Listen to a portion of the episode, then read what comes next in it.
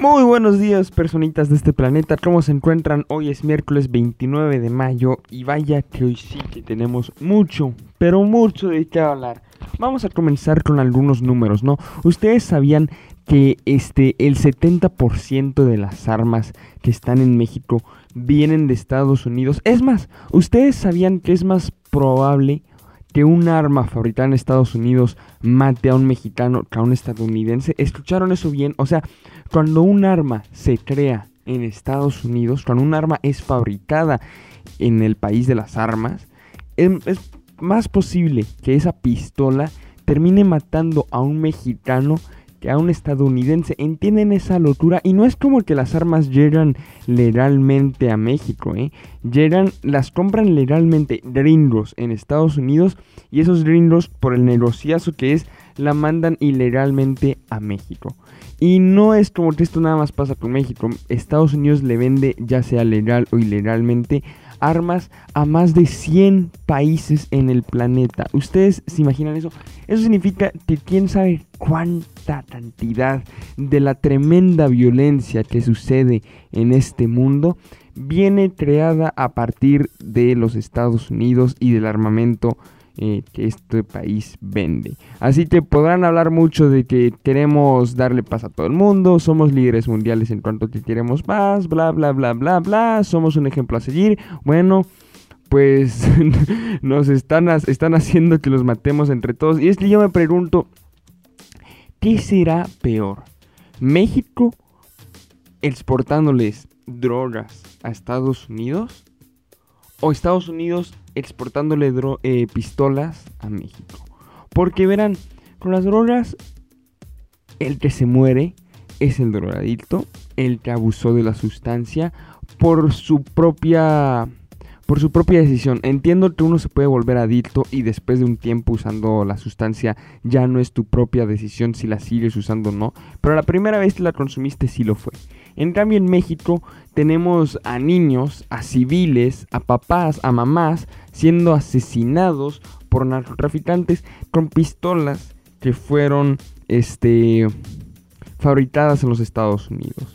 Entonces, Tal vez un muro no sea tan mala idea, ya lo hemos hablado aquí en el podcast, pero definitivamente algo que evite que las armas estadounidenses lleguen a México no resolvería, estoy, estoy seguro de esto, no resolvería para nada el tema de la violencia en México, pero sí la disminuiría bastante, bastante, bastante.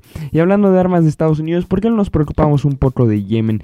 Yemen, aquel país donde los eh, Saudi árabes, ¿cómo se dice en español? Es nada más lo escuchado en inglés. Los los de Arabia, bueno, vamos a llamarles los nacionales de Arabia Saudita, los saudis, están disparando con aviones, con bombas tiradas desde aviones a hospitales donde hay médicos sin fronteras.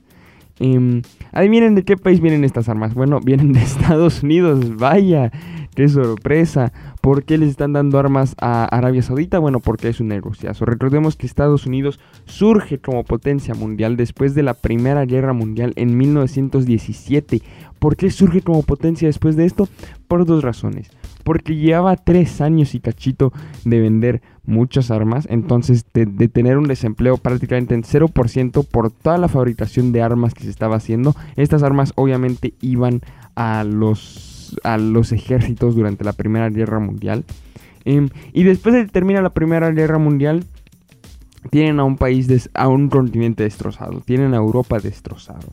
Eh, ¿Cómo se resuelve una Europa destrozada? Bueno, le pides dinero prestado a Estados Unidos y después se lo pagas con intereses. Entonces Estados Unidos gana más dinero. ¿Qué pasa después? La crisis del 1929, la crisis económica, la Gran Depresión. Bueno, Estados Unidos se mete en problemas económicos, pasan algunos años y ¡boom! De pura suerte para Estados Unidos empieza la Segunda Guerra Mundial. Y es a ti que vuelven a salir como potencia económica. ¿Por qué? Sí, de nuevo, por la venta de armas.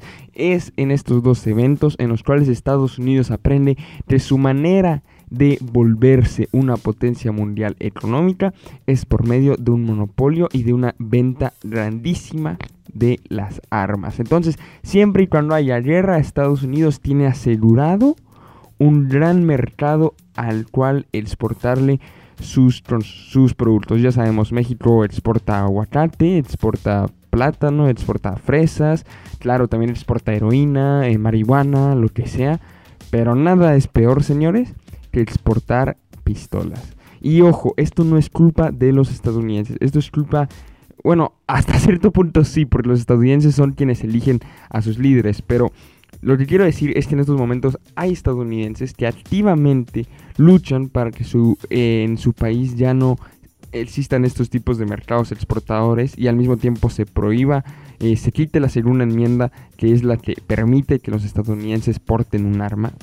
Em, y estos luchadores sociales que participan activamente en contra de la venta de armas a nivel mundial de parte de Estados Unidos son unas super personas que están haciendo de verdad mucho esfuerzo para que Estados Unidos no siga siendo lo que es ahorita a nivel geopolítico, que en mi opinión es el destructor mundial. Es la verdad. Así, eso es lo que son ahorita. Pero bueno, paremos de hablar de cosas tan deprimentes y vámonos por un segundo a México, donde este fin de semana se giró una orden de aprehensión en contra del ex director de Pemex, de Pemex Emilio eh, Lozoya.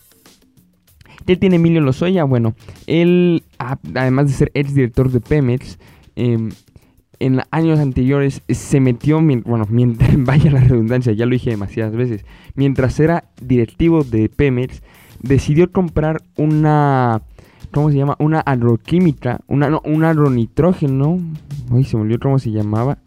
Sí, señores, un agronitrógeno, un agronitrogenados, decidió comprarlo, perdón, que llevaba desde el 84 más o menos sin funcionar, o sea, ya lleva casi 30 años sin funcionar y decide comprarlo por 500 millones de dólares con la excusa de que México va a comenzar a producir fertilizantes en vez de tenerlos que andar importando como lo había estado haciendo hasta ese momento. El problema es que después de esta compra de casi 500 millones de dólares, hoy en día nitrogenados sigue funcionando 5% abajo de lo que lo estaba haciendo hace más de 30 años. O sea, se invirtió un montón de dinero para mantener una empresa estúpida que no está trabajando, que no está funcionando. En el momento de la compra todo el mundo se quedó como, oye, ¿por qué Pemex va a comprar a agronitrogenados? Eh, por cierto, se lo compró a Altos Hornos de México, eso es importante. Altos Hornos de México le vendió agronitrogenados a Pemex. Y todo el mundo se quedó, ¿qué rayos? ¿Qué pasó ahí? Hace unos dos años, me recuerdo, Andrés Manuel López Obrador estaba hablando con Ciro eh, Gómez Leiva en una entrevista.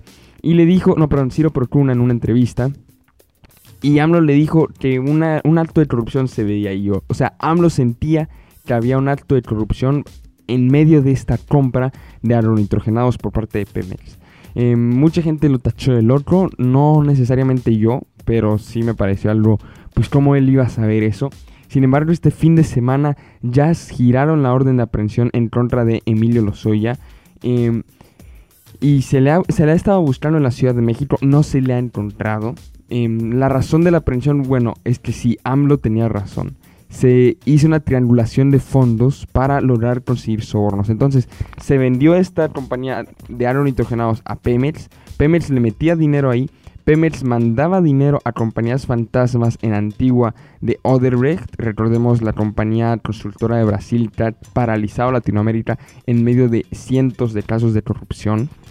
Y entonces este dinero era devuelto por Odebrecht, pero con creces, a Emilio Lozoya. Y Emilio Lozoya era sobornado y nadie sabe si él sobornaba a otras personas. Pero hoy en la mañana el abogado de Emilio Lozoya dijo que no había un, así lo estoy citando, no hay un papel en México que se firmara sin la aprobación de Enrique Peña Nieto. Él con eso está refiriéndose a que Enrique Peña Nieto, el expresidente mexicano, tiene que tener algo que ver con eh, esta situación de Odebrecht y Altos Hornos de México, junto con agronitrogenados.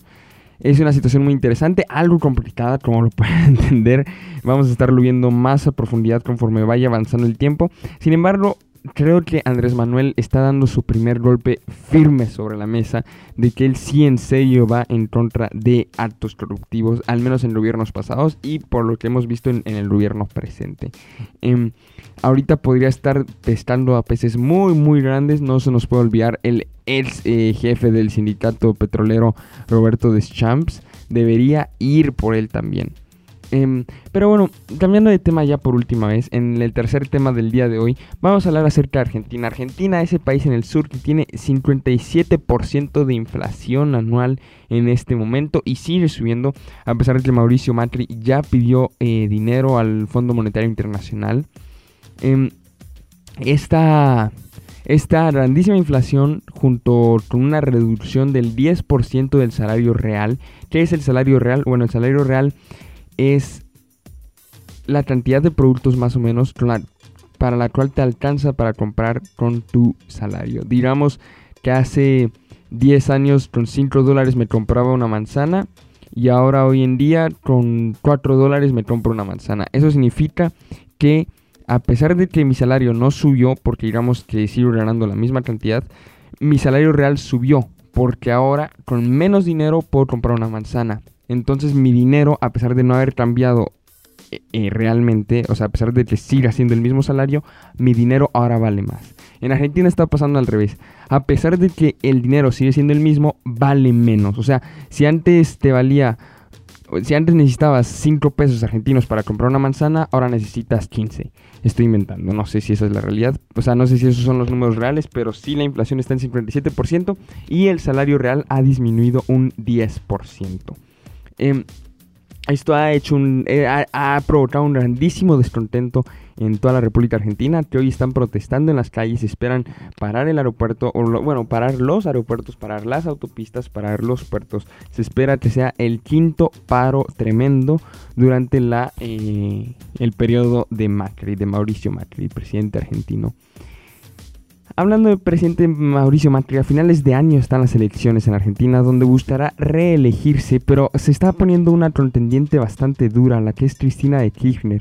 Em, ella, recordemos, ya fue presidenta justo antes de Macri, por cierto, y ahorita está siendo investigada por varios delitos de corrupción. Sin embargo, Cristina Kirchner no va a luchar por la presidencia como presidenta, por más raro que suene sino que luchará como vicepresidenta de la mano de Alberto Fernández. Ojo que a pesar de tener el mismo apellido, los dos son Fernández, no, eh, no son familia, no tienen ninguna relación.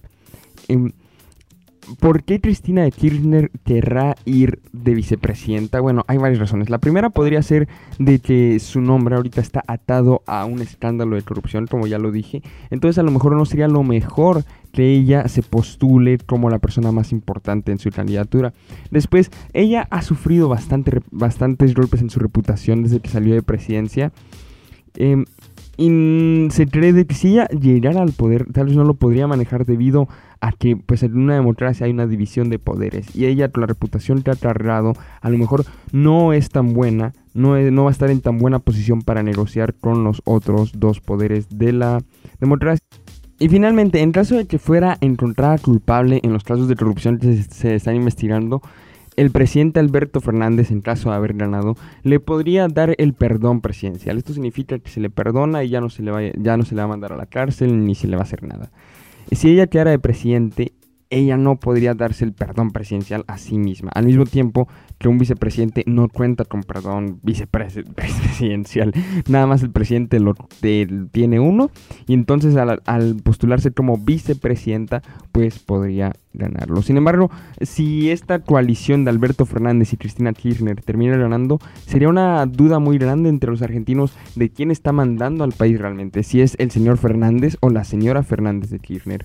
Em, esa sería una duda que no solo molestaría a los argentinos, sino molestaría pues a cualquier persona que esté, a cualquier político que esté llevando relaciones con, la, con el poder ejecutivo argentino.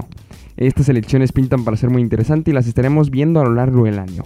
Eh, por eso recuerden suscribirse a este podcast para seguir enterándose de todo esto. Em, y bueno, este fue el episodio de hoy. Nos vemos mañana, eh, mañana jueves 30 de mayo. Hasta luego.